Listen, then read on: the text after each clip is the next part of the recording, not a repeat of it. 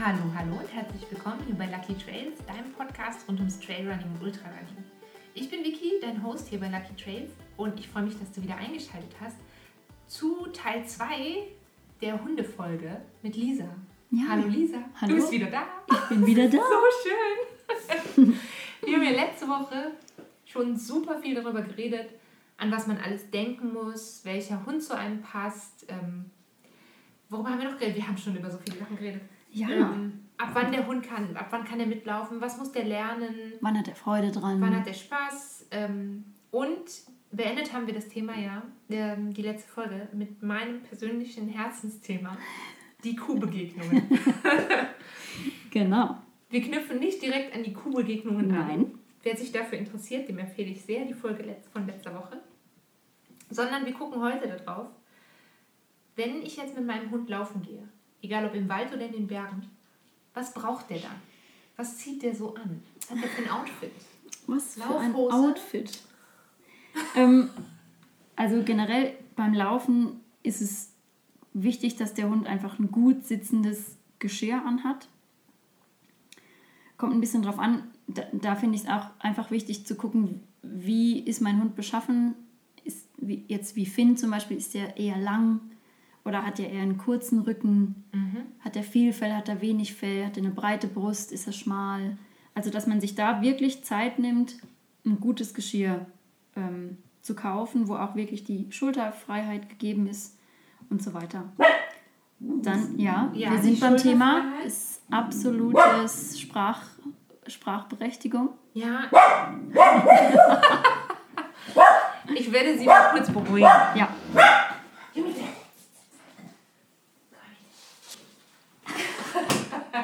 Das ist jetzt in der Folge, aber das ist egal. das Also, das war die ähm, gehört dazu.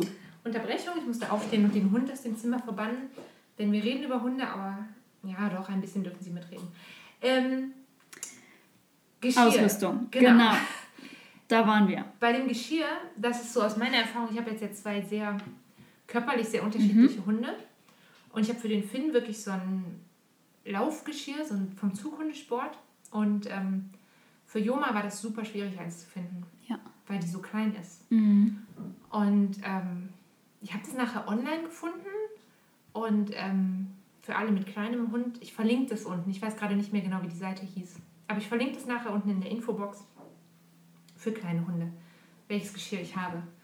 Haben deine Hunde ein spezielles Zuggeschirr oder einfach Nee. ein gut sitzendes Geschirr? Geht auch. Meine Hunde haben ein gut sitzendes Geschirr, ähm, kein spezielles Zuggeschirr, weil ich finde, diese wirklich diese Zuggeschirre, die passen auch oft auf die, auf die Zughunde Ja, besser als auf die, also so ein Zughundegeschirr jetzt für meinen kleinen Mini American Shepherd. Sehr, wirst du auch nicht kriegen, kann Ja. ich dir sagen.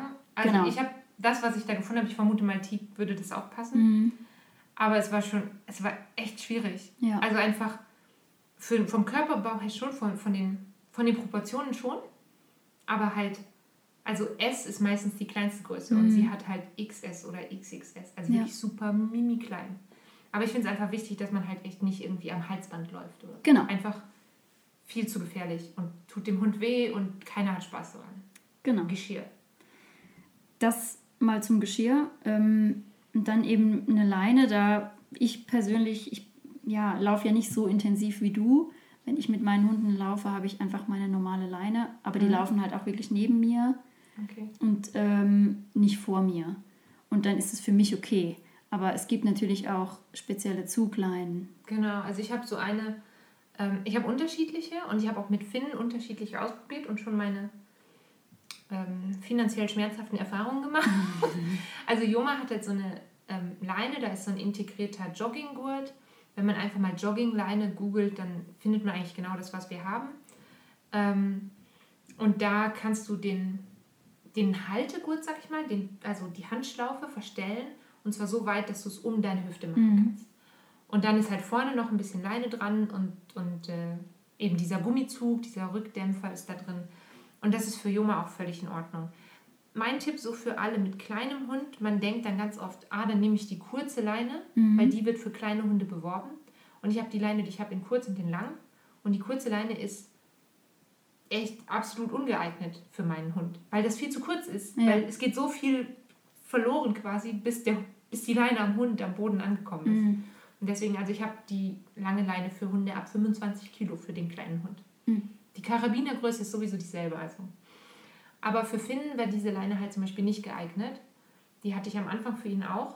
Und dieser Rückdämpfer, den hatte der nach drei, vier Mal laufen, weil der so einen Zug drauf hat, hatte der diesen Rückdämpfer halt, dieses Gummi zerfetzt Durch. Ja. durch. Und deswegen habe ich für ihn so eine, ähm, eine Jöringleine und es ist halt so ein mega festes Gummi drin. Und ähm, die habe ich auch nicht einfach so um den Bauch, sondern ich habe halt so einen, so einen Trail-Running-Hundegurt. Ja. Ich habe da so ein bisschen, ich habe da relativ viel geschaut. Ähm, ich habe jetzt einen Gurt mit so zusätzlichen Taschen, aber zum Beispiel keinen, ähm, das gibt es ganz viel fürs Wandern und für Canicross mit so Beinschlauch. Mm, und das ja. habe ich halt nicht, weil ich halt so eine Angst hatte, dass es halt anfängt zu reiben. Ja. Was ich aber sagen muss, ähm, also ich habe eine relativ gerade Figur. So. Also ich habe nicht so eine, so eine schöne Hüftkurve Mhm. und dadurch rutscht dieser Gürtel oft so ein Ja. bisschen. Also ich muss den auch beim Laufen manchmal nachstellen. Mhm. Und das ist lustig, weil der Felix zieht denselben Gürtel an und der muss halt gar nichts nachstellen. Den ganzen Lauf nicht, da rutscht nichts. Ja. Also das ist einfach so, ich glaube, dass es, je kleiner man wird, desto schwieriger ist es, glaube ich, den passenden Gurt zu finden. Aber ich wollte halt so einen breiten Gurt, um das noch eben zu beenden. Ähm, weil wenn der Finn nach vorne geht und der hat so eine dünne Leine an, dann ähm, zum einen zerlegt er mir die Leine und vielleicht meine Lendenwirbelsäule oder so. Ja. Und deswegen dieser ist eben hinten, also wie breit ist das? 15, 20 Ja. Zentimeter? 15 Zentimeter. Ich zeige das ja. gerade mit meinen Fingern. ähm, ist es halt hoch, hinten in Ja. meinem Rücken und es schützt halt meinen Rücken. Und das finde ich halt einfach ganz wichtig, wenn man einen schweren Hund hat, einen großen Hund hat, der wirklich nach vorne, nach vorne geht, dann auf jeden Fall was investieren in den Gürtel. Also ich kann das, das vielleicht auch noch ein bisschen sowas, was ich unten noch mal mit verlinken kann. Genau. Was einfach, was ich benutze, das muss nicht für jeden funktionieren, aber so als, als Idee. Was brauche ich denn noch? Genau, also generell finde ich wichtig, dass man vielleicht so einen Faltnapf dabei hat, wenn man irgendwo joggt, wo, wo jetzt keine Flüsse oder Seen sind und Wasser natürlich, Ja. wäre ganz gut. Ähm, Manchmal weiß man es ja auch nicht. Manchmal ist es dann doch trockener als gedacht. Richtig. Oder Genau. Ansonsten ist natürlich immer Standard, ob man jetzt, egal wann man, mit- wann man mit dem Hund, rausgeht, dass man genügend Kotbeutel dabei hat. Und was ich auch noch beim Laufen ganz gut finde, was man ja aber auch meistens dabei hat, ist ein Erste-Hilfe-Set, dass wenn der Hund irgendwie irgendwo reintritt oder äh, irgendwie eine Verletzung kriegt oder einen Cut oder irgendwas, dass man das einfach verbinden kann. Dass da nicht weiter Dreck reinkommt, ähm, das finde ich immer noch ganz gut. Oder sowas wie, manche Leute benutzen gerne eine Zeckenzange oder so, dass man die halt einfach dabei. hat. einfach dabei ja. hat. Falls, fall- oder eine Pinzette ist auch ganz gut, wenn es irgendwie ein Dorn einläuft oder so, ähm, dass man das einfach herausziehen kann. Das finde ich eigentlich gehört in so ein Er- Erste-Hilfe-Set, wenn man mit Hund unterwegs ist. Genau. Das würde mir jetzt mal so einfallen, das wäre schon ganz gut, wenn Ja. man sowas dabei hat. Wie ist das so mit Thema Schuhe, Mhm. Socken für den Hund? Was, also ich habe halt immer die Vorstellung, man sagt ja, dass eben, wenn der Boden so heiß wird, dass die Hunde das nicht gut, ähm, Ja. ähm, nicht gut haben können, dass es halt auch echt gefährlicher werden kann Richtig. für die Hunde. Ja. Und dann gibt es ja eben diese Schuhe. Ja. Also ich denke mir, die müssen wahrscheinlich genauso gut passen Mhm. wie bei einem Menschen, wie ein Laufschuh bei einem Menschen. Da muss ich wahrscheinlich darauf achten, dass der gut passt. Ähm, weißt du, was es da so gibt an Also- Möglichkeiten? Es gibt so richtige Hundeschuhe mit einer Sohle. Mhm. Ich habe damit persönlich keine Erfahrungen gemacht, deswegen, ich weiß, dass es sowas gibt. Ähm, vielleicht ja, kann man da nochmal irgendwie einen Link zu Ja, ich gucke mal, was ich so. Aber ich persönlich, ich finde, dass man sehr, sehr gut auf die Pfoten vom Hund aufpassen muss, egal zu was für einer Jahreszeit. Weil, wie du schon, ange, äh, wie du schon angedeutet hast, so im, im Sommer ist es wirklich, das, ist, das unterschätzt man oft, weil man selber mit Schuhen rumläuft, aber der Asphalt ist so heiß. Mhm. Und da ist es immer gut, wenn man selber einfach so die Handfläche draufhält und wenn man es selber, sag ich mal, mindestens fünf, sechs Sekunden ohne Probleme aushalten kann, dann ist es auch für den Hund okay. Aber wenn es selber schon zu heiß ist, dann laufe ich da nicht mit meinem Hund drauf. Ja, Da, es kann da auch echt krasse Verbrennungen geben. Also das ist auch, das gibt's. Genauso ist das im Winter, wenn die Hunde viel auf Schnee laufen zum Beispiel, dann ist es auch sehr beanspruchend für die Pfoten. Ähm, und die ja, scheuern sich auch dann mal auf durch, durch den Schnee und durch das Eis. Habe ich auch gerade bei den Schlittenhunden, merke ich das oft, dass da dann auch mal irgendwie ein, ein Ball ein bisschen anfängt zu bluten oder so. Ähm, da muss man aber nicht direkt in Schockstarre verfallen, wenn das mal anfängt. Ne? Also das generell ist es ganz gut, nie einfach mal so in Schockstarre zu verfallen, Ach, sondern äh, ja, einfach mal ein bisschen zu gucken, okay, ja. wie sieht es aus, wie geht es dem Hund, was ist da los. Es gibt gerade im Schlittenhundesport sogenannte Booties, die sind aber ganz was anderes als diese Hundeschuhe. Mhm. Die sind einfach aus einem extrem robusten ähm, Stoff. Das wird, äh, das ist auch nicht flauschig oder so, das ist einfach wie so ein Segelstoff vielleicht. Ja. Und das wird über, den, über die Pfote gezogen und hat oben einen kleinen Klettverschluss und sitzt dann auch recht gut. Ähm, ist immer ganz lustig, wenn man dann zwölf Hunden Booties anziehen muss vor dem Start. eine Weile beschäftigt. Ähm, aber gut, aber die, die sind echt gut. Also die sind einfach, die gehen nicht so schnell kaputt und der, die Pfote ist einfach mit einer Membran im Prinzip geschützt. Ähm, was ich auch schon hatte, da waren wir äh, mit Pauli im, im Tessin, im Verchaska-Tal. Da gibt es sehr viele solche Granitsteine. Und da waren wir gar nicht zum Laufen, sondern einfach zum Wandern. Und nach zwei Tagen waren bei Pauli echt die, die Pfotenballen so durch, weil das, das wie so, das ist wie so Schmirgelpapier, dieser Stein. Ja. Und wenn der Hund das nicht gewohnt ist, dann muss man einfach wirklich gucken, wie geht es den Pfoten und dann unter Umständen einfach mal einen Pausentag machen damit ja. sich das regenerieren kann oder eben auch eine Pfotensalbe drauf machen oder eine Vaseline oder irgendwie sowas. Das ist ja eigentlich wie bei, also ich gehe zum Beispiel auch zur Fußpflege und gucke mhm. nach meinen Füßen, weil ich laufe genau. ja damit. Ja. Und ähm, ich glaube, so eine, so eine Kontrolle auch nach dem Laufen, wenn man die Pfoten kurz kontrolliert, weiß klar, weil zum Beispiel Joma, die beschwert sich nicht, mhm. wenn die mhm. was hat. Die läuft einfach weiter und ähm, die hatte jetzt, das ist schon eine Weile her, die hatte eine Blase und ich habe diese Blase aber gar nicht bemerkt. Mhm. Aber die hatte richtig so, ähm, wie heißt, also das, die kleinen sind ja die Ballen und wie heißt das größere? Das ist, das auch der, der große Ballen. Der große ja. Ballen. Ich kenne mich nicht so aus mit den Fachbegriffen. Und die hatte wirklich so da mitten drauf so eine Ehrlich? Blase. Und ich habe das nur gesehen, weil diese Blase war halt aufgegangen. Ja. Und du hast halt nur noch so wie die Ränder mhm. von der Blase gesehen. Und ich habe so, ich habe direkt gedacht, oh mein Gott, du hast es nicht gemerkt, der arme Hund. Sie ist offensichtlich nicht daran kaputt gegangen. Aber ich glaube, wenn ich es halt früher gesehen hätte, hätte ich ihr halt besser helfen können. Mhm. Und deswegen so hat sich auch so eine Routine eingeschlichen, mal nach dem Laufen immer mal zu gucken, mal zu genau. drücken, gucken, ob der Hund irgendwo Schmerzen hat. Jetzt nicht nur, auch gar nicht nur an den Ballen. Also die kriegen manchmal auch so, wenn wir einen langen Lauf hatten, kriegen die so eine kleine Massage danach. Genau. Genießen sie sehr. Ja. Joma ein bisschen mehr als Finn. Finn ist immer noch zu aufgeregt, aber Joma genießt das sehr, dann so ein bisschen die Oberschenkel mal so mhm. durch, ganz sanft natürlich, aber ja. sanft durchmassieren, findet sie voll schön. Ähm, und ähm, auch wenn du sagst, so, wenn der Hund nicht daran gewöhnt ist, das finde ich auch noch ganz wichtig, sich so, dass der Hund kann sich schon an gewisse Dinge gewöhnen, Auf wie der Mensch Fall. auch. Also ja, der Hund klar. wird fitter und der Hund kann besser bestimmtes Terrain laufen, der wird trittsicherer und all solche Sachen und der gewöhnt sich auch an gewisse Untergründe. Ja. Also habe ich zum Beispiel gemerkt, im, ähm, in den letzten Winterferien war ich mit, ähm, unter anderem mit zwei Freundinnen mit unterwegs und die hatten ihren Hund dabei. Und ähm, der war einfach noch nicht gewöhnt, so viel auf Eis und Schnee zu gehen. Mhm. Die war auch noch mal ein bisschen kleiner als Juma, das heißt, die war auch näher am Boden, hat schneller gefroren.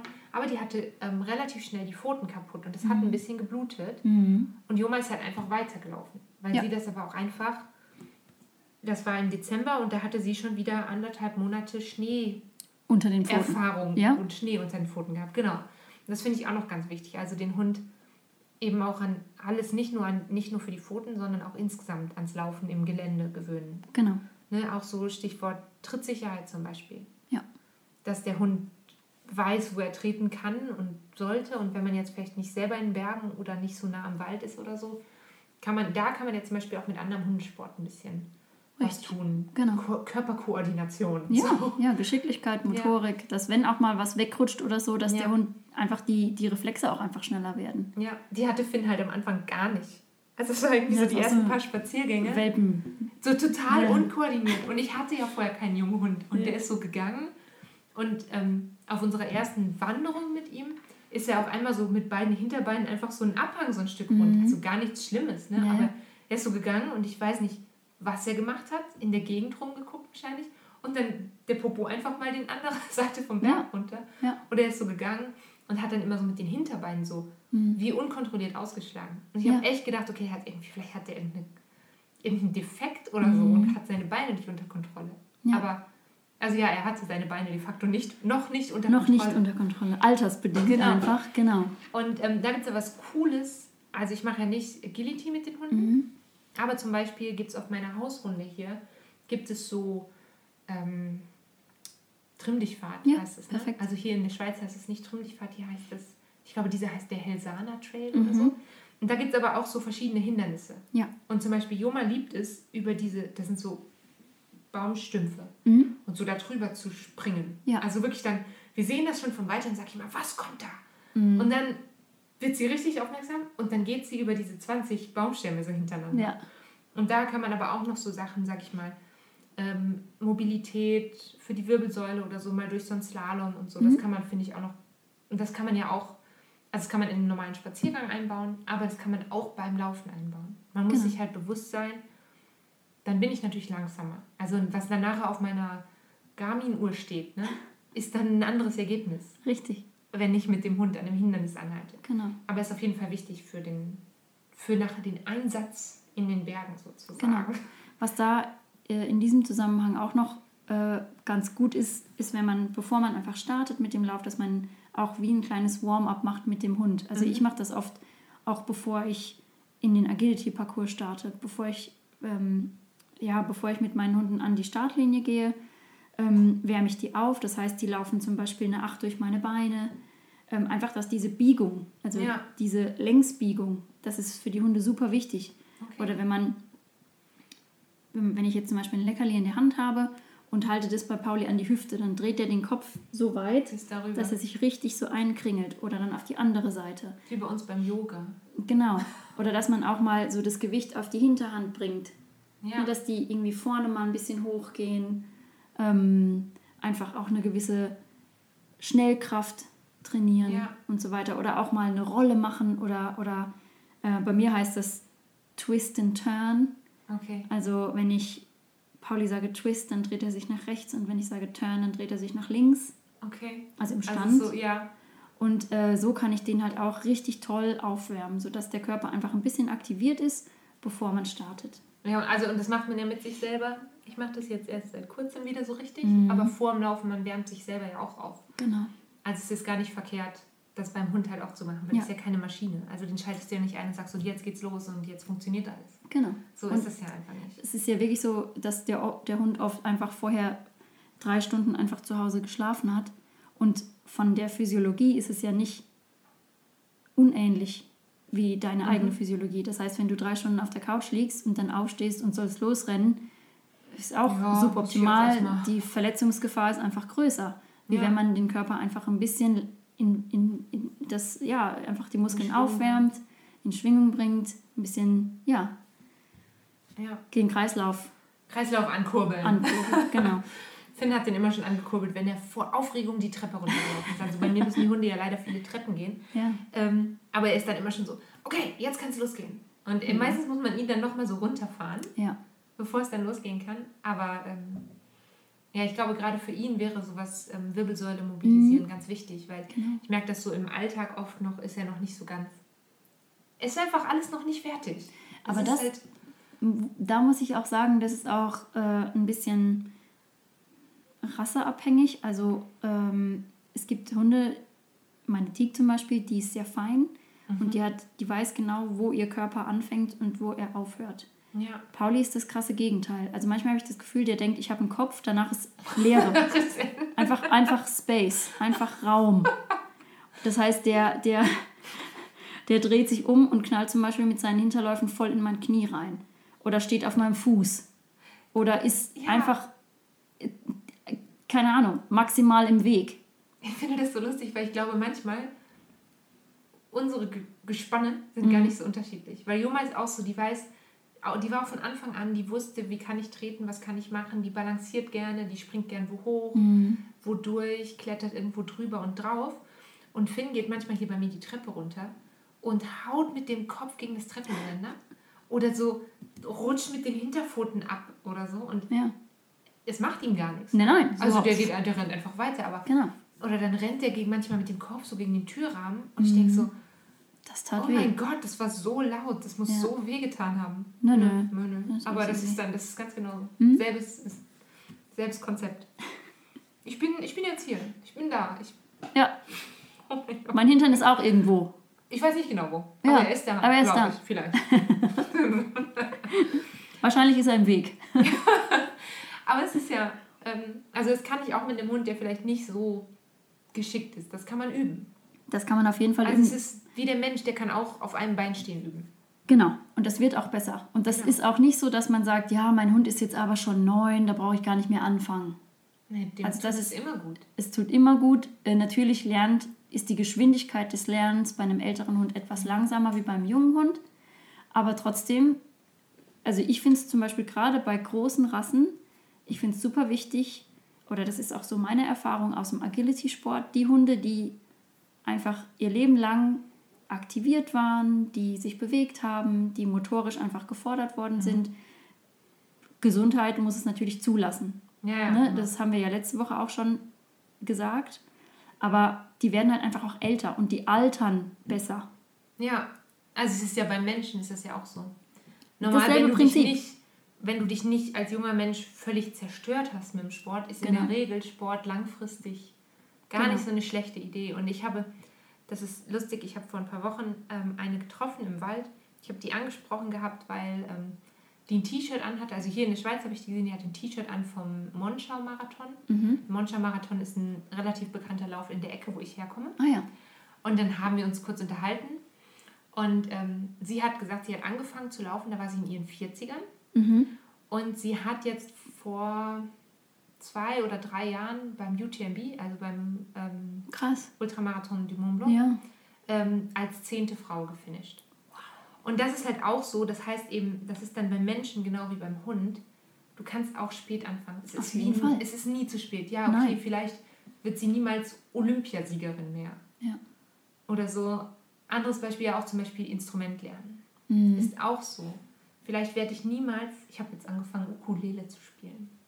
Ich wollte dir das noch erzählen. Das hat gar, tut gar nicht so Lache, aber ähm, ich bin jetzt 30 und ich werde niemals super gut. Ich werde niemals der Ukulele-Star. Aber vielleicht werde ich so, dass es mir Spaß macht. Und Richtig. das ist halt, Das ist das. um auf den Hund beim Laufen zurückzukommen. Genau. Wenn ihm das hilft, dass ihm das mehr Spaß macht, weil er beweglicher ist, dann Ja. ist das gut. Genau. Und dann ist das richtig. Ja. So habe ich die Information untergebracht, dass ich Ukulele spielen kann. Slip in. Tschiu. ähm, also wir haben jetzt den Hund angezogen. Ja. Wir haben den Hund vorbereitet. Yes. wir, der Hund ist jetzt erwachsen. Perfekt Er ist vorbereitet. perfekt vorbereitet, der kennt alle Kommandos. Ja. Der ähm, hat das perfekte Laufgeschirr. Ich habe Mhm. mir die Leine umgeschnallt. Er freut sich. Er freut sich. Ähm, er weiß, seine Füße zu benutzen Mhm. und seinen Hintern und seinen Kopf. Wann kann ich denn jetzt mit dem laufen gehen? Also gibt es irgendwas, wo du sagen würdest, "Hm, das ist jetzt so eine Situation, also klar, wenn es jetzt super heiß ist zum Beispiel, dann bleibe ich wahrscheinlich besser mit dem Hund zu Hause. Oder der Hund bleibt zu Hause. Wahrscheinlich bleibst du auch besser zu Hause. Wahrscheinlich bei, bei 35 Grad im Schatten. Ohne Wasser gehe ich besser auch nicht.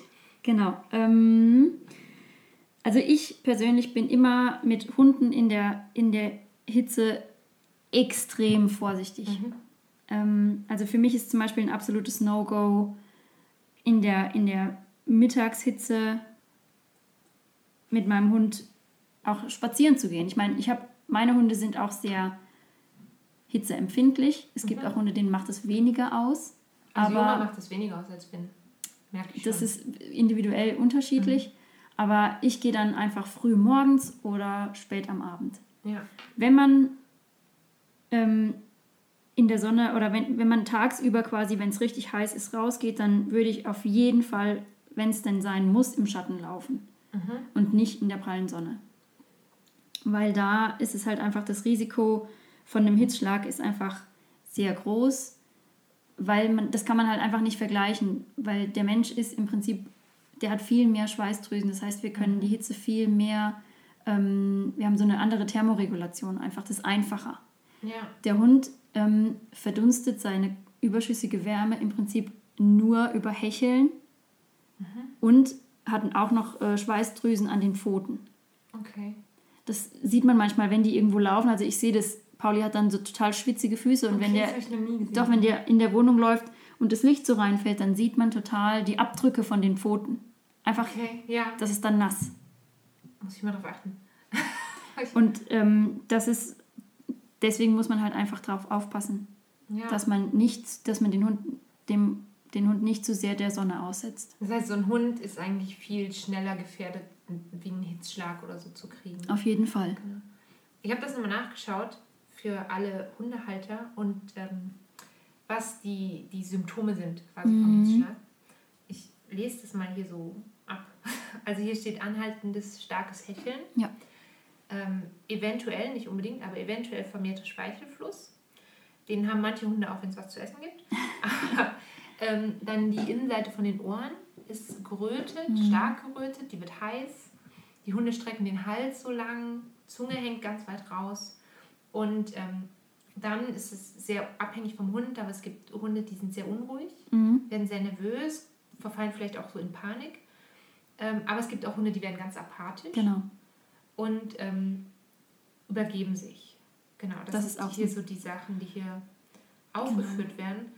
Ähm, wo ich jetzt, als es so heiß war, einmal so drüber nachgedacht habe, war, wenn man eben diese Schuhe oder diese Booties anzieht, ob die, ob sich da quasi die Hitze so drunter staut, weil du ja gesagt hast, das ist, ähm, dass die Hunde auch über die Mhm. Ballen schwitzen. Ja.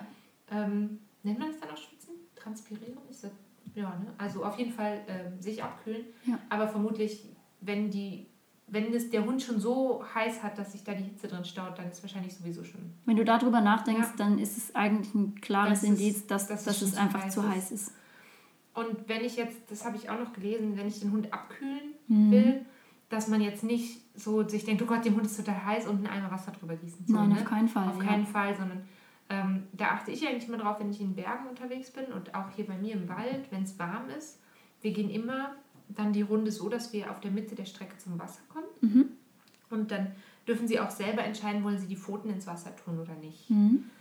Joma muss man manchmal so ein bisschen nachhelfen, ihr das Wasser nochmal so unter die Schnauze halten, dass sie da nehmen kann. Ähm, und wenn sie dann ein bisschen abgekühlt sind, dann mache ich schon mal so ein bisschen was so noch so um die Nase, aber erst wenn sie so ein bisschen abgekühlt sind. Also jetzt nicht so mit vollen Händen auf den Genau. Hund, weil dann ähm, Dann ist das, Wenn- das Temperaturgefälle Genau, einfach zu groß. hoch und das ist natürlich auch äh, sehr gefährlich. soll man bei Menschen auch nicht machen. Richtig. Also merken, Genau. auch nicht bei Menschen. Was in diesem Zusammenhang ganz wichtig ist zu wissen, manche, oder ich habe schon oft gehört, dass Leute dann äh, ein Handtuch ähm, feucht machen mit kaltem Wasser und legen das über den Hund. Okay. Das sollte man auf keinen Fall machen, weil dadurch, dass du das Handtuch dann da drauf legst, Ja. Dadurch, dass der Hund über sein Fell und seine Haut keine Kühle aufnehmen kann im Prinzip, Okay. ähm, machst du wie so ein Mikroklima und das wird noch wärmer. Ach krass, da hätte ich gar nicht drüber nachgedacht. Deshalb kühles Handtuch ist gar keine schlechte Idee, Mhm. aber einfach auf den Boden legen und den Hund drauflegen, Okay. dass von oben einfach noch gut belüftet werden kann und von unten. und von unten kühlt's. Ich habe so eine Kühlmatte. Ist auch gut. So eine. Also Joma findet die toll. Mhm. Ähm, Finn hat das System, glaube ich, nicht verstanden. Dass man Ja. sich da drauflegen muss oder Ja. sich da drauf stellen muss. Also ne, wenn er sich natürlich mit den Pfotenballen draufstellt, da kommt dann so eine chemische Reaktion. Ja, Aber er muss halt schon ein paar Sekunden draufstehen und der ist immer so aufgeregt. ja. Joma legt sich sofort da drauf und denkt sich so, oh ja, ich liege jetzt hier. Mhm. Aber er hat das irgendwie nicht verstanden. Also was, was, was Pauli immer macht, ist, der legt sich immer in die Dusche. Okay. Also alles, was oder alles, was bei uns Fliesen ist, Mhm. Ist kühl. Ja. Dann liegt er einfach auf den Fliesen oder halt in der Duschwanne, weil die ist halt auch so Okay. emailliert. Klettert er da rein? Ja, der, der steigt dann da rein und, und legt sich da in die Dusche und das ist sein Sommerplatz. Also das ist so sein, ähm, da kann der am besten runterkühlen. Okay, ja, Finn legt sich immer in die Küche. Mhm. Das ist halt auch kühl in der Ja. Küche so.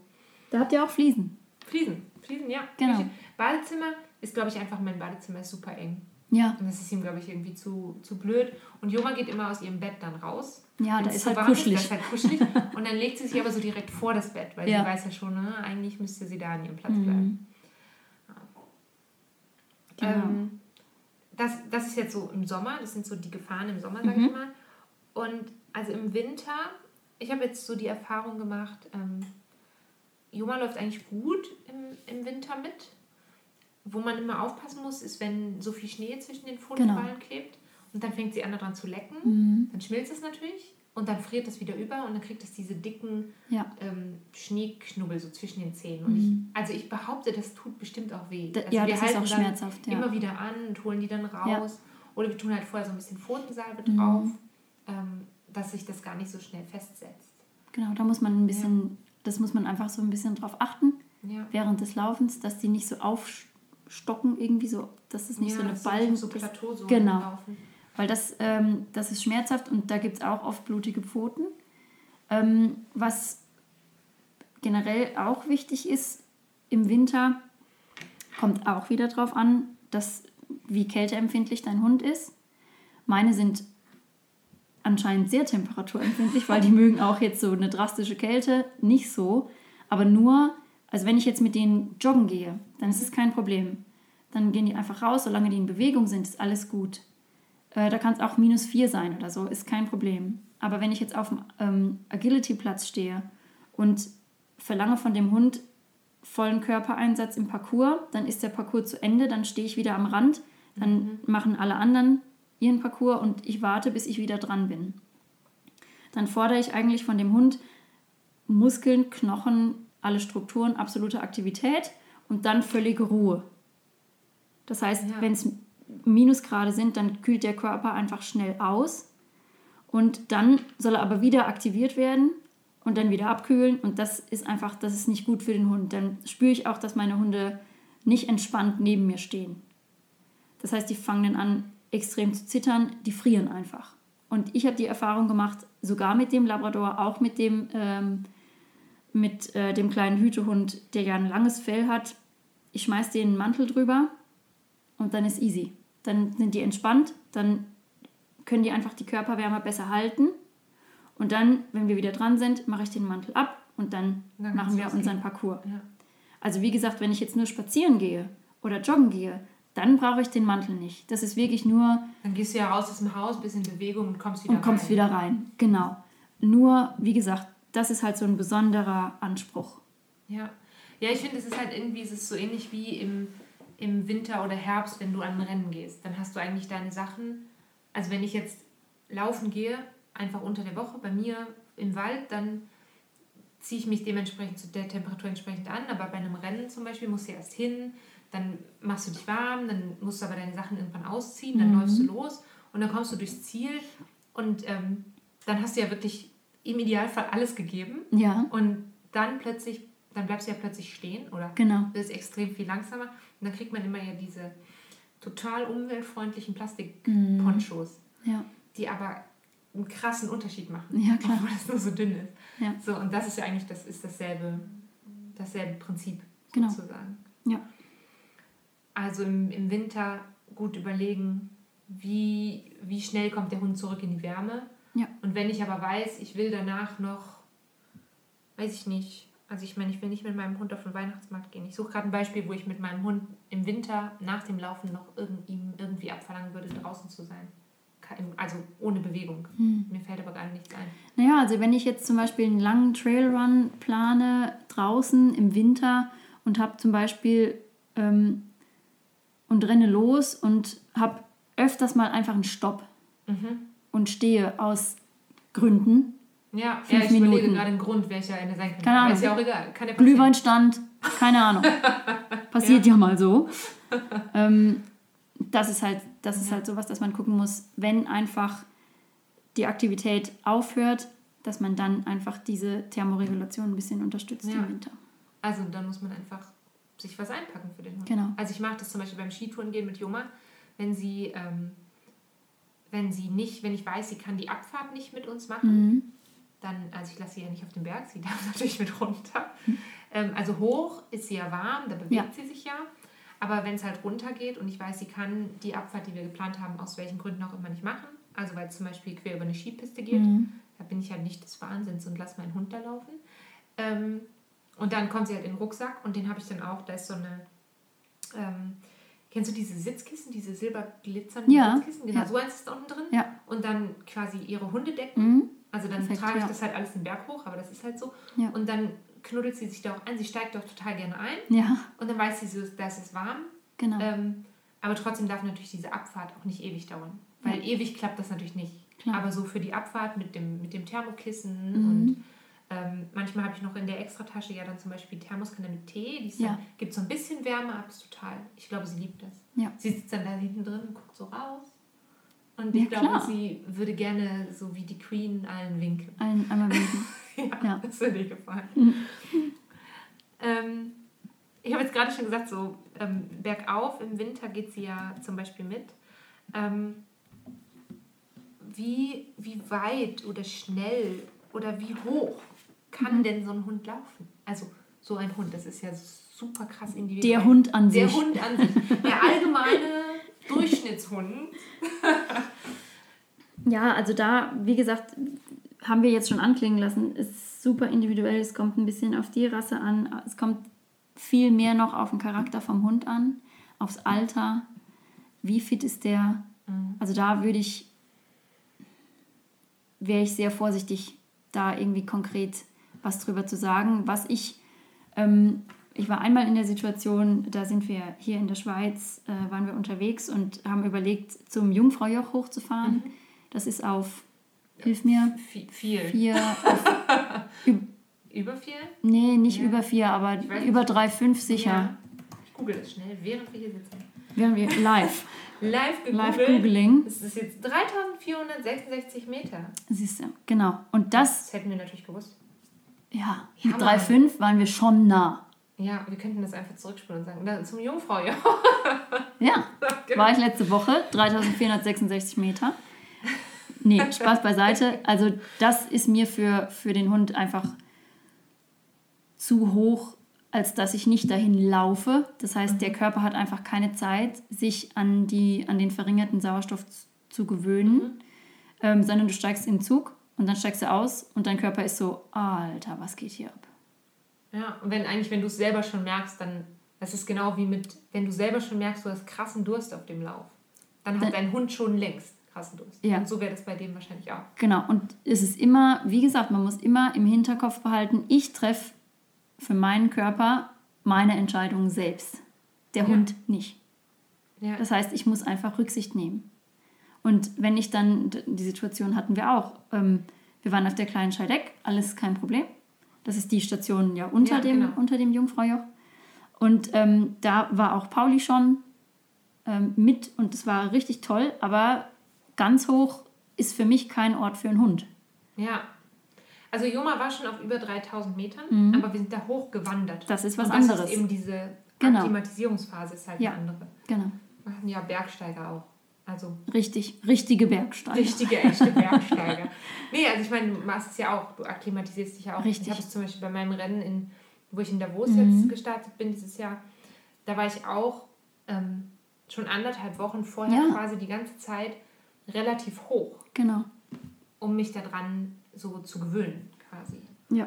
Und sonst finde ich es auch immer schwierig zu sagen, also wie weit und wie schnell kann mein Hund laufen. Also Joma kann eben diese 6 Minuten 30, 7 Mhm. Minuten ist ihr Wohlfühltempo. Finn kann schneller laufen, Joma kann aber weiterlaufen. Mhm. Ja. Im aktuellen Stand kann sie weiterlaufen. Ich habe das oft, Leute fragen mich das oft so, wenn, wenn sie uns unterwegs sehen, oh, der kleine Hund. Manche sagen, oh, der arme kleine Hund. Und ich denke immer, oh, der arme kleine Hund steckt euch alle in die Tasche. Mhm. Ja. So, ähm, also die ist, ich glaube, das weiteste, was ich mal mit ihr gemacht habe, sind 35, 36 Kilometer gewesen. Mhm. Ja. Da muss man aber wissen, das ist in den Bergen gewesen. Das Ja. Mhm. heißt, wir sind nicht konstant ein super schnelles Tempo gerannt. Ähm, Finn zum Beispiel ist da noch nicht. Klar. Und kann da auch noch nicht sein, weil der ist noch nicht fertig ausgewachsen. Der kann noch nicht so weit. Genau. Ähm, und deswegen, also es ist, glaube ich, schwierig, sozusagen, Ja. so eine Faustregel. Ich behaupte jetzt mal, dass jeder gesunde, junge, lauffreudige Hund fünf oder sechs oder sieben Kilometer schaffen sollte. Easy. Behaupte, ich lehne mich so weit aus dem Fenster, dass das jeder schaffen sollte. Ja. Vorausgesetzt eben, es stimmt alles. Es stimmt alles und der Hund hat Freude dran. Ja. Genau. Auf jeden Fall. Ähm, ich fand das ja immer so schön, dass Joma so Freude hatte am Laufen. Und ähm, da, das ist ja einer der Gründe, warum wir auch einen zweiten Mhm. Hund haben, weil wir gerne noch so einen fröhlichen Hund dabei haben wollen. Mhm. Ähm, und jetzt laufe ich ja seitdem mit zwei Hunden. Ja. Läufst du manchmal auch mit beiden Hunden zusammen? Oder läufst du immer entweder mit Teak oder mit Pauli? Nein, ich laufe manchmal auch mit beiden Hunden zusammen. ich habe auch sehr unterschiedliche Hunde, habe ich ja letzte Woche schon erzählt. Und da ist es einfach für mich so, ich handle die beide ganz unterschiedlich beim Laufen. Mhm. Also Teak zum Beispiel ist ein sehr gehorsamer Hund, die sehr auf mich fokussiert ist. Die lasse ich, die, die habe ich nicht an der Leine. Okay. Die läuft einfach, die sieht, wo ich hier nicht laufe und die hält einfach Schritt. Und wenn sie mal kurz anhält und pinkelt oder schnüffelt, dann äh, dauert es vielleicht fünf Sekunden, sechs und dann, dann ist sie wieder, da. Ich bin wieder da. Genau. Ähm, Pauli dagegen, andere Geschichte. Pauli ist so, okay, wir laufen, wir laufen. Oh, da lief vor drei Tagen ein Reh. Dem muss ich auf den ich Grund gehen. Mal gucken. Ich muss gucken. Und dann verkrümelt der sich so ein bisschen und mhm. schnüffelt rum. Dann rufe ich den, dann kommt er. Dann ärgere ich mich schon ein bisschen, weil ich gerade schon nicht so viel Luft habe zum Laufen. Mhm. Dann muss ich auch noch den Hund herbeirufen. Ja. Das mache ich genau zweimal. Und dann denke ich, nee, sorry, aber ich nehme ihn einfach an die Leine. Ja. Und dann ist es okay. Dann läuft er bei mir an der Leine und dann läuft er. Weil er weiß, ja. ich bin da, die ist da, die läuft, wir laufen. Also meine sind auch zu, also Finn im Moment noch zu 100% angeleint, weil er einfach noch übt. Ähm, und Joma ist zu 90% der Zeit angeleint, mhm. würde ich sagen. Also ich mache sie meistens los, wenn ich weiß, wir sind in Bergen, wenn ich die Gegend kenne. Ja. Wenn ich weiß, da kommt jetzt zum Beispiel keine Kuhweide, das haben wir mhm. ja letzte Woche schon mal besprochen. Ja. Wenn ich weiß, da kommt jetzt erstmal nichts. Wenn ich auch so merke, es ist heute vielleicht kein Tag, wo es super voll ist, weil sie einfach mit Fremden nicht gut kann, mit anderen ja. Wanderern nicht gut kann, mit Fahrradfahrern nicht gut kann. Gott, das hört sich an, als ob die voll der schlimme Hund ist. Sie ist kein voll schlimmer Hund. Nein. Sie ist voll süß und lieb und ich liebe sie sehr, aber sie ist einfach, sie mag keine Fremden. Auf jeden Fall. Ich ähm, kenne das. Teak, bräuchte auch niemand anders. ja. Und ich merke aber so, wenn ich in Bewegung bin, wirklich in Bewegung, dann kommt ja. sie auch mit. Mhm. Wenn wir einfach, wenn wir sehr langsam wären, dann würde sie eben auch so, ich gehe mal hier gucken, ne, Jungs, wo seid ihr? Ich gehe mal da hin. Ja. So. Ja. Und deswegen, meine Hunde sind halt einfach beide angeleint. Mhm. Ähm, das ist aber auch manchmal schwierig, weil die eben sehr unterschiedlich sind. Mhm. Und wenn ich alleine mit beiden gehe, dann, ähm, also schon das, das Handling mit dem ganzen Material, was ja, da dran ja, ist. Ne? Genau. Also ich habe ähm, hab ja zwei Gürtel, so einen dünnen Gürtel für Juma und so einen richtig kräftigen, der meine Lendenwirbelsäule schützt, ähm, für Finn. Und ähm, was nicht geht, ist beide Hunde am selben Gürtel zu haben. Ja. Weil dafür sind sie zu unterschiedlich schnell. Dann ist Finn schon vorne und Juma ist aber noch mehr rechts neben mhm. mir. Und dann kriegst du irgendwie ein Problem und musst sehr interessante Tanzbewegungen machen. Mhm. Und deswegen, dann habe ich immer Jomas Gürtel so quasi, ich kann ihn so um meinen Bauch drumherum drehen. Ja. Ist ein bisschen umständlich, aber ist halt so. Und ähm, für mich ist dann auch ganz oft so, wer ist das schwächste Glied in der Kette? Und das mhm. bin entweder ich oder Joma, oder Joma weil sie einfach kurze Beine hat. Ja. Und sie, sie gibt dann quasi das Tempo vor. Der, das wäre auch so, das ist ja auch so, wenn ich zum Beispiel ähm, hier meinen Lauftreff mache in mhm. dann ist auch die langsamste Läuferin, die gibt das Tempo vor. Ja. Und wenn irgendjemand sagt, Mädels, ist mir zu schnell heute, dann nehmen wir uns alle zurück. Ja. Und das finde ich ist halt, ob ich jetzt mit einem Menschen oder mit einem Hund oder, weiß nicht, mit einem Lama laufen gehe, mhm. kann man mit Lamas joggen? Nee. Okay, mit einem Pony an der Leine ja, oder so. Aber ähm, ich überlege, so, aber ich würde halt einfach immer auf den langsamsten Rücksicht nehmen. Wenn ja. ich mit meiner kleinen Nichte spazieren gehe, genau. gehe ich auch in deren Tempo. Richtig. Und das mache ich halt bei meinem, meinen Hunden auch. Ja. Und sonst ist es, glaube ich, es gibt bei mir halt einfach noch so ein paar Regeln. Es wird, ähm, die dürfen schnuppern. Finn tut es nicht mhm. beim Laufen. Ähm, wenn Finn läuft, läuft er, dann wird auch nicht gepinkelt, da wird gar nichts gemacht. Und Joma ist so ein bisschen so, ja, wir laufen, aber wenn sie Pipi muss, macht sie eben Pipi. Und wenn sie mal hier was Dringendes gucken muss, dann guckt sie auch was Dringendes. Und oft darf sie das, sie darf das nicht immer, mhm. aber manchmal darf, darf sie dann auch gucken. Ja weil ich eben ja nicht die Ambition habe, in meinen Hunden irgendwelche Bestzeiten zu rennen. Ja. Und ähm, was aber zum Beispiel gar nicht geht, ist Spielen. Mhm. Nicht spiel es wird nicht gespielt. Auch an der Leine sowieso wird nicht gespielt. Auch nicht meine beiden Hunde, die sich kennen. Und beim Laufen wird einfach nicht gespielt. Und da werden zum Beispiel, das ist sowas, was Finn gerne macht, da wird auch nichts aufgehoben. Mhm. Keine Tannenzapfen und keine ja. Stöcke. Ja. Es wird nichts aufgehoben. Ähm, weil zum Beispiel Stöcke aufheben finde ich einfach viel zu gefährlich.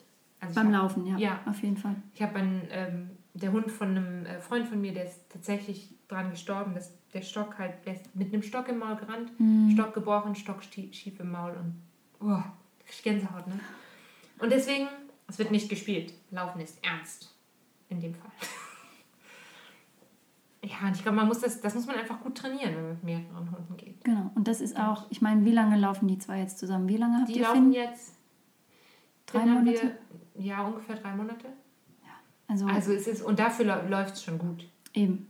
Im wahrsten Sinne des Wortes. Es Also läuft es- gut. Ich wäre echt nicht überrascht, wenn, wenn die irgendwann einfach nebeneinander her und sich Ja. ein bisschen aneinander anpassen und Ja, das kommt noch.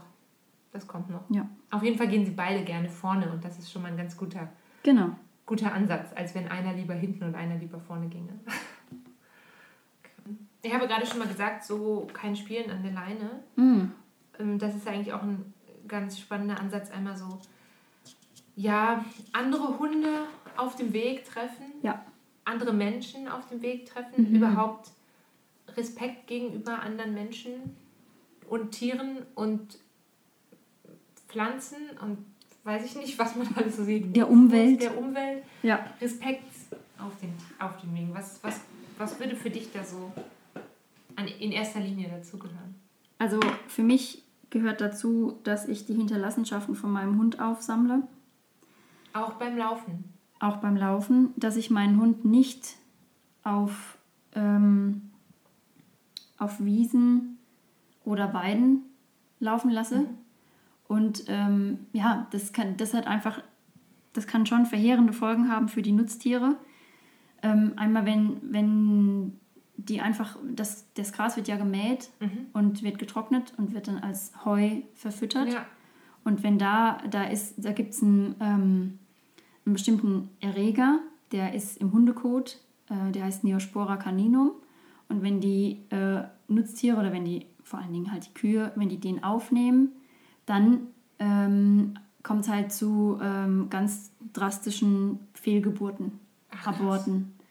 Ähm, entweder stirbt dann das Kalb bei der Geburt oder es wird aufs Kalb im Mutterleib übertragen und das Kalb hat dann ähm, später, wenn es selber dann Kälber kriegt, kommt es da zu, zu Aborten und zu äh, Totgeburten. Krass, das, das wusste ich nicht. Also ich weiß, ich kenne diese Schilder, da steht eben immer sammle es auf. Mhm. Und ich sammle es auf. Natürlich, weil ich es auch, weil ich es auch im Wald und sonst aufsammle. Also Ja. kann ich es auch dort aufsammeln. Das gehört einfach dazu. Richtig. Aber ich wusste, das steht halt immer einfach nur so für die Gesundheit des Mhm. Viehs. Aber Ja, ja. krass, Ja, genau. dass das also so das was ist, krasses ist. das du? ist, genau. Man denkt so, wenn man keine Ahnung hat, dann denkt man immer so, ja, okay, ein Hund kann Würmer haben Mhm. und dann kriegen die Kühe den Wurm halt auch. Ja. So, das ist so das Denken. Das Problem Aber- ist, ähm, Neospora caninum ist kein Wurm, das, sondern das ist ein Einzeller.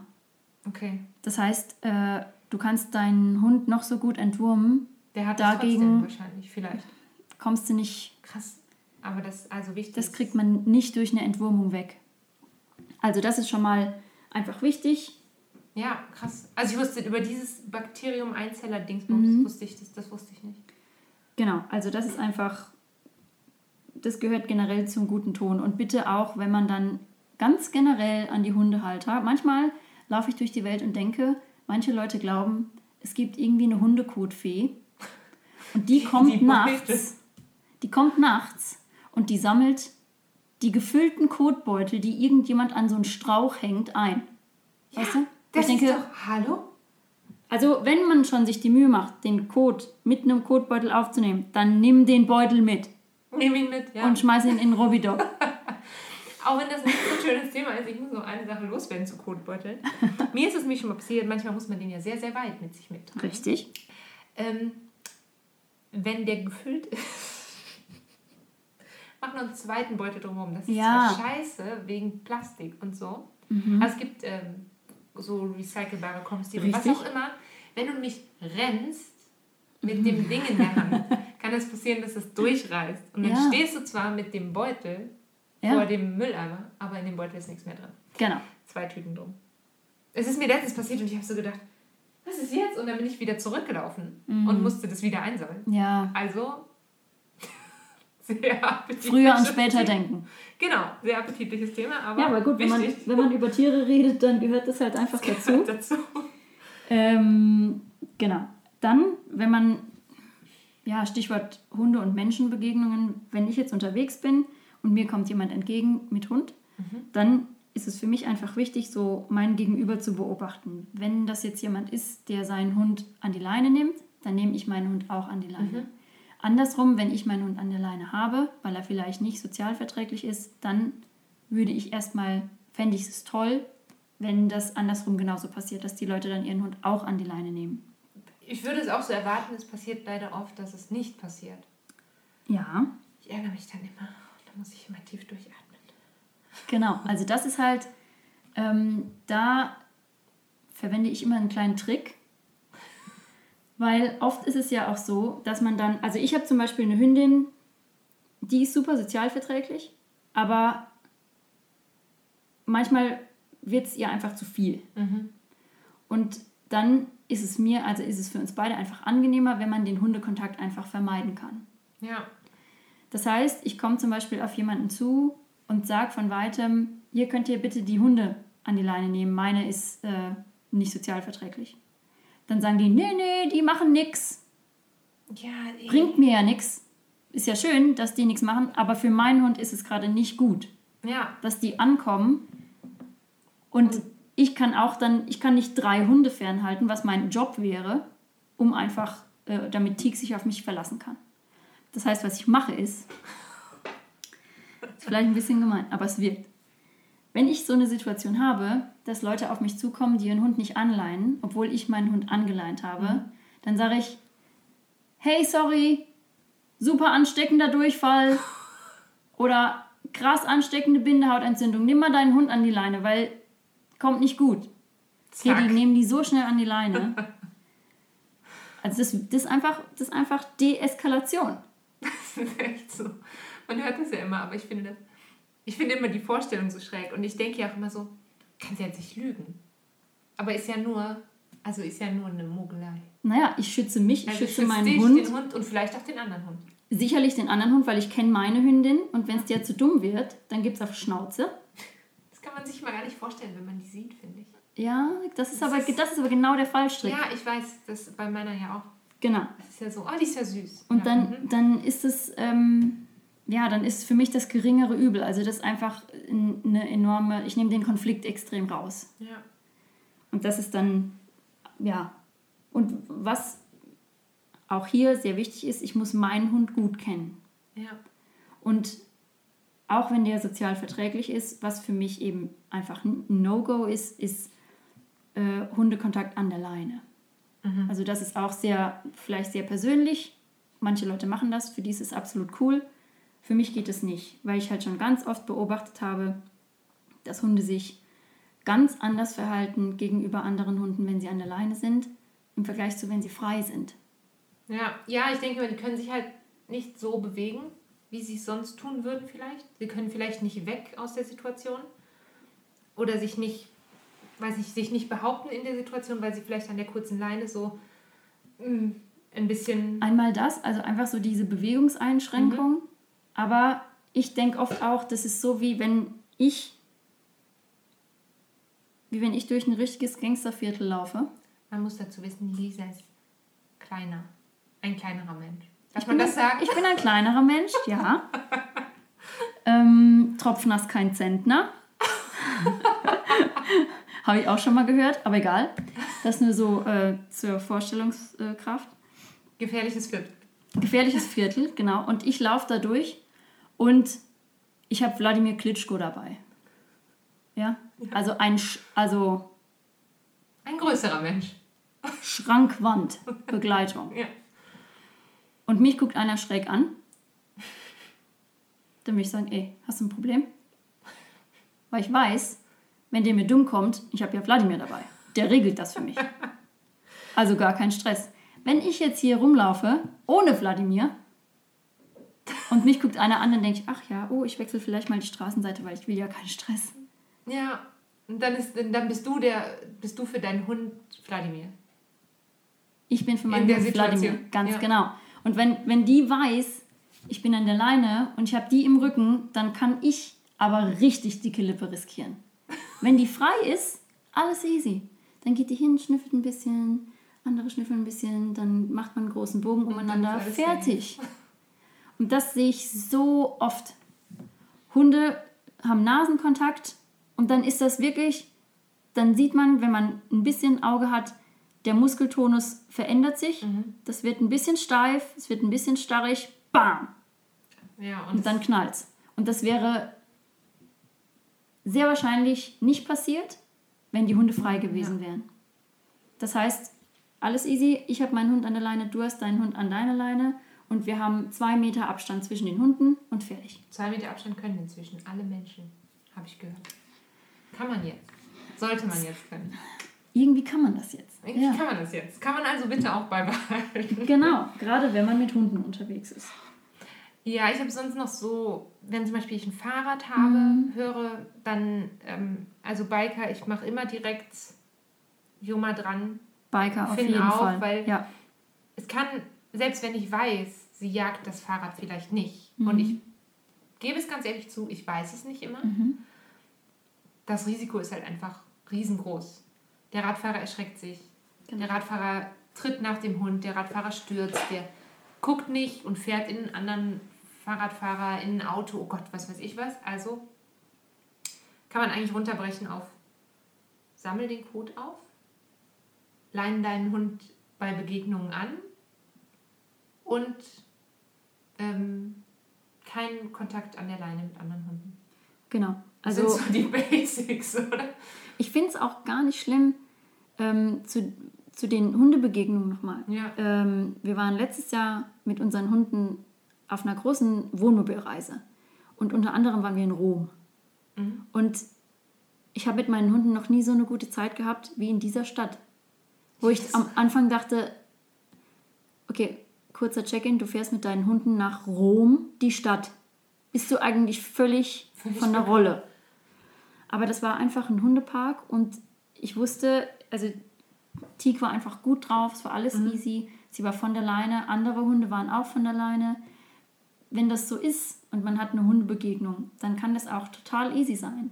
Mhm. Du musst nur deinen Hund kennen und wissen, ja. fühlt er sich wohl oder fühlt er sich nicht wohl.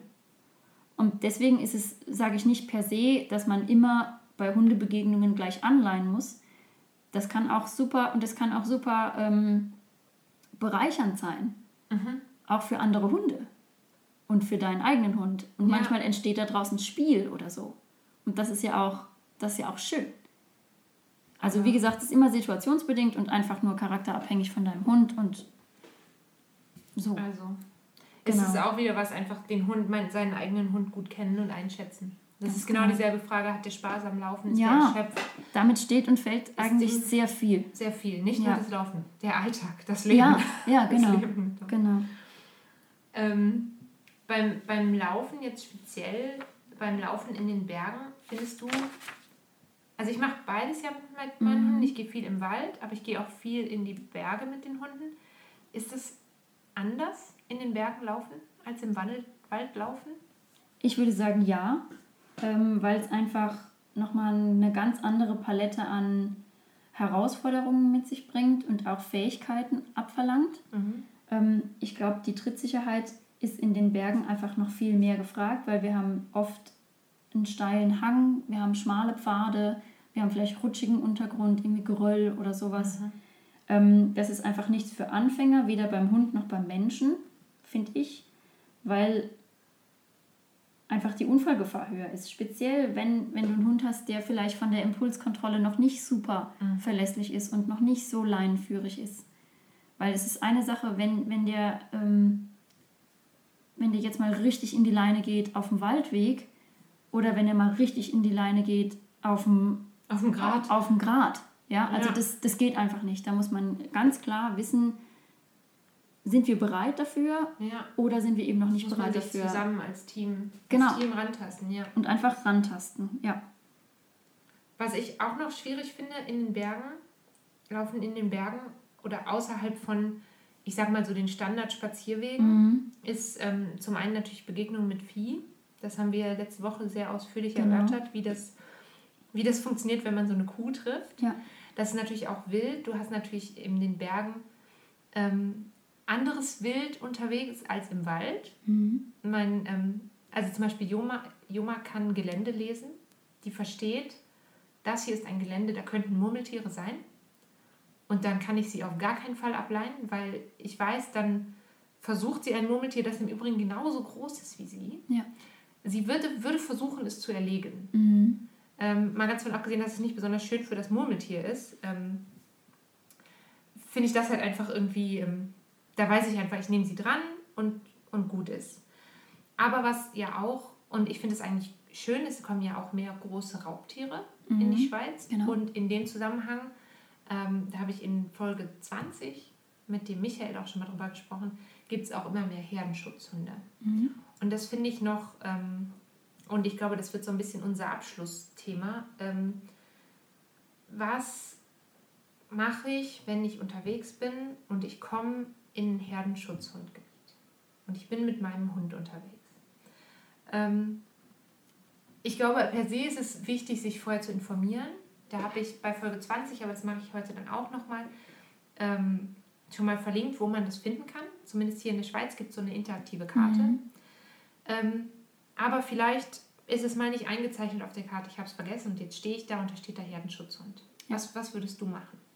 Also ich würde mit meinem Hund nicht über eine, ähm, über eine Weide gehen, die von einem Herdenschutzhund bewacht wird. Das heißt, wenn ich, ähm, kann ja sein, das ist ungeplant, einfach du stehst plötzlich da und denkst, oh nein, jetzt steht da so ein Schild. Ja, Dann drehst du um. ja, Also dann würde ich einfach umdrehen und würde mir einfach irgendwie einen Alternativweg suchen, aber nicht mit dem eigenen Hund über so eine Wiese gehen. Ja. Aber die sind halt einfach, also das ist auch ganz egal. Ähm, dafür muss man ja das Konzept vom Herdenschutzhund verstehen. Und der, das sind ja nicht unsoziale Hunde. Und das ist aber auch ganz egal, wie gut sozialisiert dein Hund ist. Der, der Herdenschutzhund wird deinen Hund immer als eine Gefahr für seine Herde. Genau. Die wachsen ja in der Herde auf. Ja. Und der wird immer das als Gefahr für seinen Familienverband sehen. Genau. Und deswegen einfach nicht drumherum, äh, nicht, nicht durchgehen, nicht, also bei Kühen zum Beispiel sagt man ja, ähm, ich glaube offiziell sind es irgendwie 50 Meter Abstand soll man halten. Ich versuche mit meinen Hunden immer 100 Meter Abstand zu halten, weil ich halt sehr vorsichtig bin, aber bei einem Herdenschutzhund ist das halt unter Umständen einfach nicht genug. Genau. Und auch wenn man, wenn man zum Beispiel an, an einem Zaun vorbeiläuft, Mhm. wo der Herdenschutzhund auf der anderen Seite ist und seine Herde bewacht, dann geht man da zügig, man trödelt nicht, aber man rennt auch nicht. Mhm. Weil alles, was schnell, einen schnellen Bewegungsreiz ist, ist für, für den Herdenschutzhund einfach nochmal viel mehr Fokus. Ähm, das wäre noch ganz wichtig. Das heißt, Hund, kurze Leine, eng an deinem Bein und einfach zügig vorbei, aber nicht rennen. Genau, ich will wohl keinem Angst machen vor Herdenschutzhunden, weil ich das cool finde, weil ich das besser finde, als ähm, die Wölfe und Bären abzuschießen zum Beispiel. Ähm, man kann sich auch, man kann schon als Wanderer, ich sag mal ohne Hund, kann man das glaube ich schon queren, wenn man sich an die Vorsichtsmaßnahmen hält, Genau. die eben gegeben sind. Und wenn der Hund vor dir steht und dich verbellt, soll man sich glaube ich entfernen. Genau. Man soll nicht zwanghaft versuchen, Nein. mitten durch die Herde zu gehen, weil das ist einfach, das ist einfach sehr dumm. Sind wir Ähm, mal ehrlich. Ich Also- glaube, wenn man mal in der Situation ist, dass so ein Herdenschutzhund vor dir steht und dich anbellt, dann gehst du auch nicht mehr nach Ich glaube vorne. auch nicht, keiner geht mehr nach vorne. Aber man soll zum Beispiel auch nicht durch die Kuhherde gehen. Also auch da muss kein Hund dabei sein. Mhm. Einfach durch, durch Herden durchgehen ist immer nicht gut. Genau. Nicht gut. Ähm, genau, ich glaube, das, das, das war, wir hatten sehr viele Fragen zum Thema Laufen mit Hund. Ja. Ähm,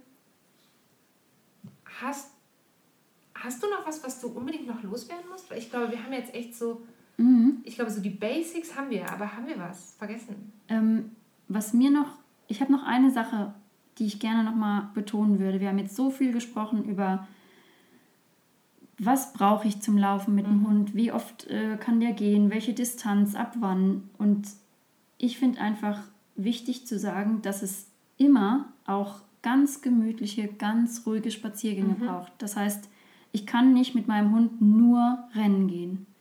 Ähm, das ist einfach eine, so eine richtige Quality-Time zwischen dir und deinem Hund, wo du dir Zeit nehmen kannst und deinen Hund auch einfach kennenlernen kannst, weil du ihn gut beobachten kannst und einfach schauen kannst, wie entdeckt er die Welt, was findet er interessant, was findet er spannend und sich dann auch mal dafür zu interessieren, wofür sich der Hund ja. eigentlich interessiert. Weil beim Laufen hat der Hund eigentlich relativ eingeschränkt nur die Möglichkeit, seinen Interessen nachzugehen. Und beim Spazieren kann man dem einfach auch eine gewisse Wahlfreiheit einräumen. Und einfach sagen, okay, jetzt gebe ich dir mal eine Viertelstunde einfach die Möglichkeit, dein, wo möchtest du, wo schnüffeln wir, wo, ja. wo gucken wir, was, was interessiert uns gerade. Ja. Und ich glaube, das bringt auch nochmal eine ganz enge Verbindung eigentlich zwischen dir und deinem Hund. Und das ist, ja, das finde ich, das ich super wichtig. Schön. Ein schönes Schlusswort. Ja. Sehr schönes Schlusswort. Fast. Fast. Weil es gibt ja immer, und letzte Woche gab es den nicht, weil wir so viel geredet haben, einen Trail-Tipp. Genau. Und du hast uns, glaube ich, einen Trail-Tipp mitgebracht, den man laufen kann, mhm. aber der sich vielleicht auch als Schnupperspaziergang eignet. Auf jeden Fall. Spannender Spaziergang. Ja. Eine Mischung. Ist der Hunde geeignet? Der ist absolut Hunde geeignet. Habe ich extra Erzähl. drauf geachtet heute. Und zwar aus ähm, der Gegend, wo ich aufgewachsen bin, ähm, nämlich dem Dahner Felsenland in, in Rheinland-Pfalz, in der Südwestpfalz. Ein Gebiet, was äh, ja mitten im Pfälzer Wald liegt. Riesenwaldgebiet wunderschön. Und ähm, da ist die Besonderheit, dass man halt sehr viele Sandsteinfelsen hat, ganz kuriose Formationen. Okay, cool. Und man startet äh, bei meinem Trail-Tipp äh, in der Stadt Dahn. Ähm, und es ist ein Rundweg, der nennt sich Dahner Felsenpfad und äh, ist ein Premium-Wanderweg auch. Und der ist 12,5 Kilometer lang und hat insgesamt ähm, 402 Höhenmeter, die man halt rauf und runter muss. Und also das ist wirklich so Pfälzerwald in der Nussschale für mich. Okay. Und ist einfach auch für die Hunde spannend. Es ist sehr, ja, ja, sehr vielseitig einfach. So vom Untergrund und, und viel zum Schnüffeln. Und, cool. Cool, ja. da war ich noch nie. Das ist, das, ist schon, das ist schon echt schön. Ja. Muss ich mir mal merken. Ja. Ich danke dir, dass du da warst. Das sehr war gerne. so schön. Ja, das hat mir so am Herzen gemacht. gelegen und jetzt ja. haben wir zwei mega lange Folgen. Ja. Ähm, aber das ist nicht so schlimm, denn ähm, ihr wolltet es alle hören, also bitteschön. Hier ist es. Hier ist es. Genau. Ähm, ich wünsche allen, die zugehört haben, eine wunderbare Woche. Und dir auch, liebe Lisa. Vielen Dank. Dir und deinen Hunden und deiner Familie und allen um dich herum, die mit dir rennen gehen dürfen. Hm. Und ähm, bleib verletzungsfrei und gesund und was weiß ich, all diese Sachen. Genau. ich sage Tschüss, bis zum nächsten Mal. Tschüss. Tschüss.